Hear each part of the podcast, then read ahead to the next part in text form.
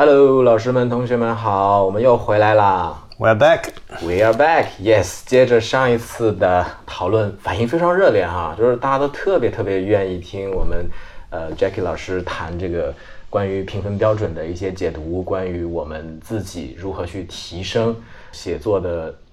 整体包括部分的能力，然后尽量往那个八点五分终极的目哦不对，应该是往九分这个终极的目标去进发，对吧？总是在学习的状态，对非常棒。好，我们今天的那个呃第二部分呢，想跟 Jackie 老师更多的聊一下，就是我们老师们比较关心的问题，尤其是对呃需要接触到写作这个部分的时候呢，有一些经验方面的一些分享吧。我我因为我知道呢，就是写作是一个呃挺难怎么说呢，挺难教的一个科目啊，很多老师其实会有很多的疑问啊，所以今天我们来向 Jackie 老师也是请教一下。首先吧，呃，Jackie 老师能不能简单说一下，就是您作为一个写作老师吧。主要教的是一些什么样的类型这个这个写作的课程？OK，呃，因为我算是一个比较老的一个写作老师，哎，经验丰富，所以说其实各种班型都有，啊、有二十五人班，有六人班和一对一的这样一个不同的班型。呃，当然大家会发现，你们如果是刚开始背写作啊，那可能会从比较小的班级开始背起啊。那么当然这个也是根据不同学校的不同的情况的一些设定。呃，然后你们会发现，其实写作你在教不同班型的时候，就是它核心的一些方法内容，因为它毕竟是围绕雅思写作来讲的，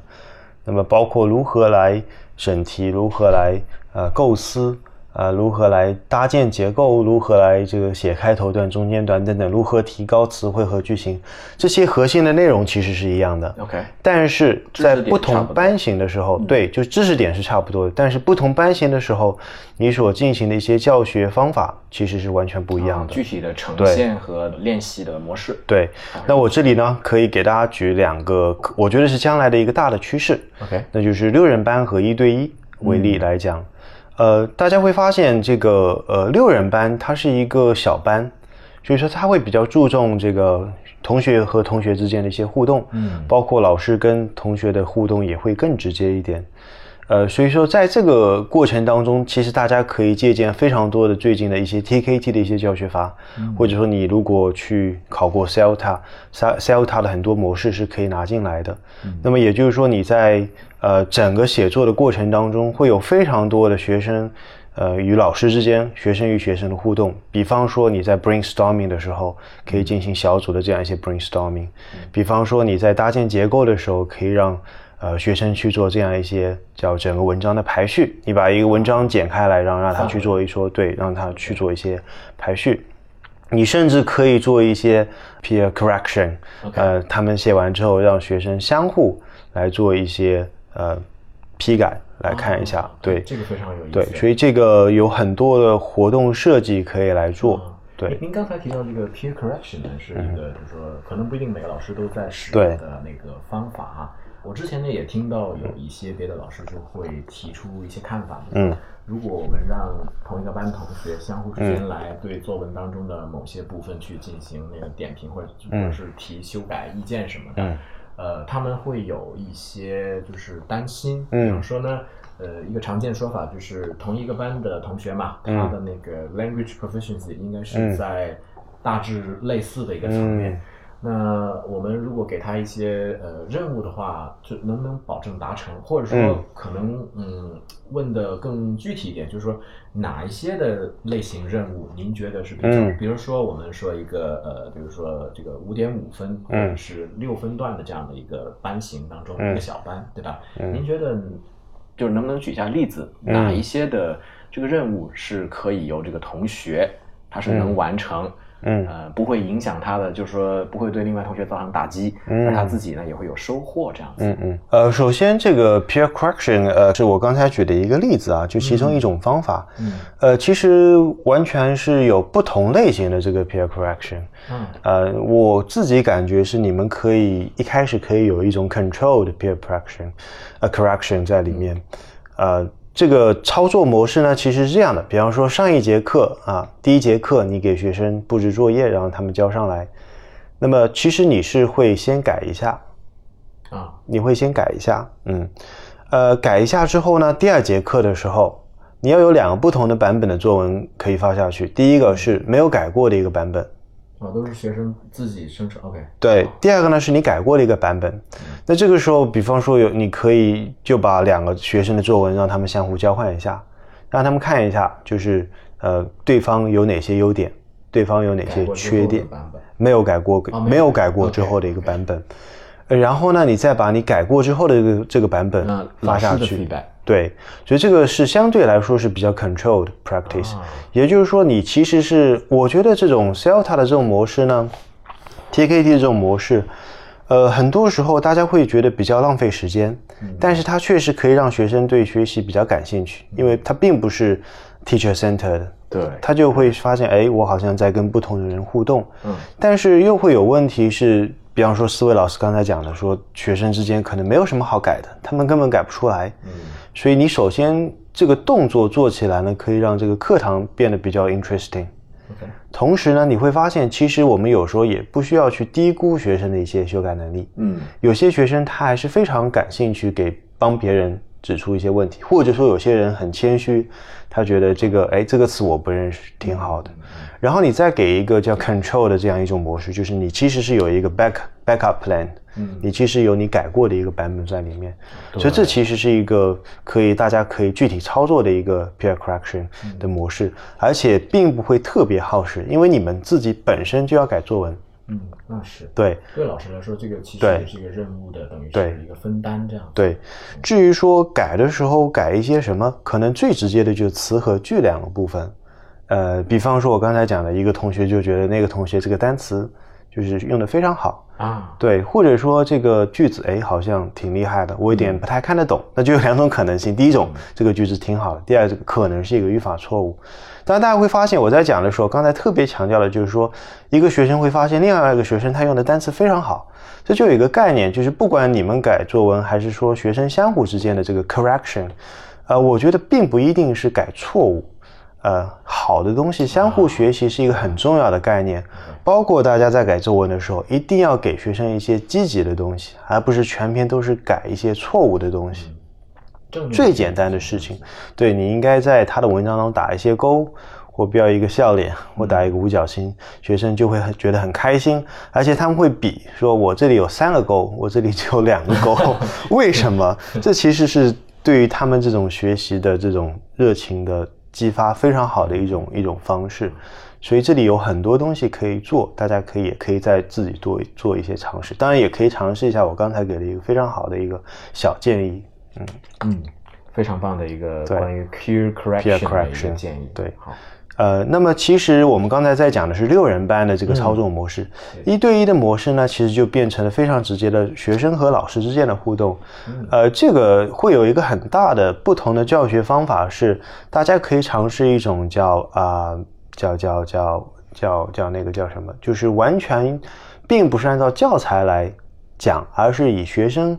为这个出发点来讲，就你并不需要带着你的讲义或者说教材。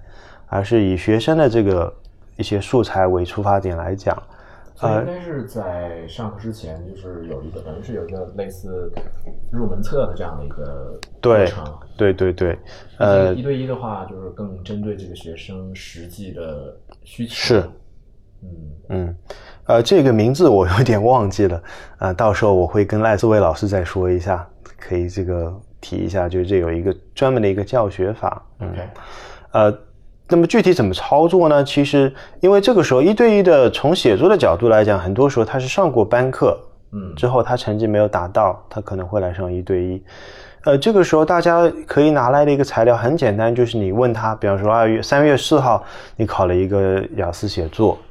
呃，然后你考的那个题目呢，你就可以拿出来给学生分析，然后就问他你考试的时候是怎么理解这个题目的，OK？然后考试的时候你是怎么列的提纲？啊，呃，然后考试的时候，你对你考试的时候开头是怎么写的？我给你三分钟时间，你再写出来，然后大家再根据学生给的这些 ideas language 然后再来讲，其实你看你还有一些问题是哪些问题，嗯，然后就是完全以学生的这些 production 为为基础来讲，因为其实每个学生他写作的问题是完全不一样的。有些人可能是思路上的问题，有些人可能是语言上的问题，有些人可能是逻呃逻辑安排上的一些问题。所以你首先得去知道这个人他到底有什么，就跟看病的时候你得 先检查一样，是同样的道理。更加诊断性，然后有针对的提供一些解决方案。对对对。说到这个，我想起一个个人经历的一个，曾经呢，我们参加过一个剑桥的培训，就是。那位培训师呢，他自己也是经验非常丰富的一个，对，呃，就是班课老师。然后呢，他曾经就是因为有上一对一这种课程的一个需求吧，嗯然后他们就给我们分享，就说呢，其实也会有一定的焦虑，因为以前没上过，就总感觉，呃，就不知道该怎么把控。如果是班课的话，基本上跟着那个流程把那个活动，然后呢做好 monitor feedback 对对对。然后他就说，他后来才发现。呃，一对一的话呢，他他原话大致上是这样子啊，可能不是很准确，就是 you you stop being a teacher，嗯哼，you uh you become a person，right，you communicate you talk，right，and you respond to the other person's needs，嗯哼，我我觉得这个是一个非常可能是非常土，但是也是一个呃非常重要的一个道理，嗯，所以跟刚才 Jackie 老师说到的那个是呃就非常吻合，对对，嗯。好，那刚才呢，我们已经谈到了，就是不同班课里面哈写作的一些，就是说需要留意的教学方法。那您就是其实呢，也给各种不同的老师做过很多的培训啊、分享啊、观察等等，对吧？呃，您所注意到的，比方说一些刚上写作没多久，或者说他的那个呃经验不是特别丰富的老师，一般在写作这个方面吧，比较容易出现的一些问题会是怎么样的呢？OK，有一些共性。嗯，呃，写作这门课呢，它比较特别，是因为它本身这个出题比较严谨。嗯，所以说作为新老师来讲的话，呃，你其实一开始会有一些一些 facts 上面的一些问题没有搞清楚。OK，就比方说不同的问法到底它的区别是什么？OK，呃，小作文当中 overview 到底是什么？嗯，OK，对，呃，或者说这个。英国人他所想要的这个 a variety of complex structures 到底是什么？嗯，呃，这些呢，因为你在一开始备课的时候，你会着眼说，我大概去教一下学生应该怎么样把文章写出来。呃，但是其实雅思写作它有一些非常细的这样一些要求在里面，所以这个其实是需要呃大家去问这些有经验的老师。或者说，你如果有机会去参加这样一些官方的一些培训或集团组织的一些培训，你要去慢慢积累。呃，凡是有不确定的地方，你应该通过各种途径去 double check 这个信息到底是否合理。嗯，如果我们不能保证作为老师，咱们自己对于呃官方的一些要求，他的理解如果是不正确或者说模糊的话，其实呃把这个信息传递，把我们自己的一个。就以为正确的一个信息传递给学生，其实它还是有很多危害在里面。对，而且呃，最大的危害是你一旦上了几节课之后呢，你其实是会把自己的一些东西理所当然认为是对的，而这种是最危险的。对，就是有些老师他觉得哎，对了啊，对对，特别是批评一些比较懒的老师，他觉得哎，我这样上上就可以了。嗯，呃，学生如果他要五点五分，其实对他影响有时候还没有那么大。所以你容易自我被麻痹掉啊，所以这一点要特别注意，就是还是要做到严谨。嗯，所以这个是一方面，就是 facts 方面的这样一些内容。呃，另外一些呢，就是大家在新上课的时候，肯定会有一些非常紧张的这样一种状态。呃，所以说还是可以按照我之前所讲的一些教学法去做一些调整，就绝对不要是你一直在讲说写作应该怎么写，因为这个科目它比较特殊，它有很多东西可以说。呃，所以很容易，很多老师就会一直在那边讲，啊，忽视了学生其实他会有一些不同的呃问题疑问在里面，他会有他自己的想法在里面，所以你其实应该在教学法当中也是应该比较多的去这个去顾及一下学生他们的这个问题是什么，也就是说互动应该是要比较多的，这也是可以帮助你解决一些问题的地方。学生提出质疑有时候是非常他们的这种。呃，questioning 是完全 justified，它可以帮助你去更好的去改进你的课程。我我感觉您提到的这个，就是说要关注学生的一些这个具体的理解啊，或者是实际的情况吧，呃，就比较接近，就是我们一般在教学法上说的那个 student center approach 的这种 classroom，嗯，teaching methodology。嗯哼，嗯，对于新老师来说吧，你有没有就是说一些，就是因为新老师其实也比较忙，对，不知道应该从哪儿开始哈？对，有没有哪一本特别经典的？书或者是教材，觉得哎，Jackie 老师可以给大家推荐这个，嗯，比较容易理解。对于想把写作课上好，嗯，真的让这个学生呃能力有所提升的一个这样的一些这个参考的材料吧，嗯嗯，有没有一些推荐？嗯。啊，首先的话，大家都知道我们会有一个 Complete IELTS 的这个书，嗯，啊，所以说其实这个书跟我们之前所有的国内出的这样一些写作备考材料是有一个很大的区别的，那就是它会有按照这样一个活动或者说这样一个引路，然后讲解，然后再让你做好准备之后叫 Guided Writing，让你准备好了一些之后，让你这个在讨论一些问题之后，你再去再去这个。跟学生讲这个文章到底应该怎么开始写，嗯所以这其实是一个非常好的一个呃一个一个教材，让大家如果去备一下课啊，或者说你去看一下他的这个 Teachers Book 的一些建议，其实就是非常好的。其实有时候你单纯把它的一个单元拿出来分析一下它整个单元写作的一个设计过程，这就对，这就是一个非常好的一个方式。呃，你可以模仿他的这个模式去设计一些问题，然后这样的话就是会让学生有一些真正的一些 task 去做。对对，呃，其他的话就是大家会发现，呃，有一本书叫《Learning Teaching》，就 James Scrivener，啊，所以这里面呢，他有讲到有几个大概是第七八九可能几个单元，他有讲到这个呃 lesson plan。啊，他有专门讲这个 writing 啊，跟呃，然后我这里其实可以给大家特别推荐一下，倒不是 writing，你们可以特别去看一下它那里面那个 listening 那个部分的设置。listening，对，它有一些 tasks，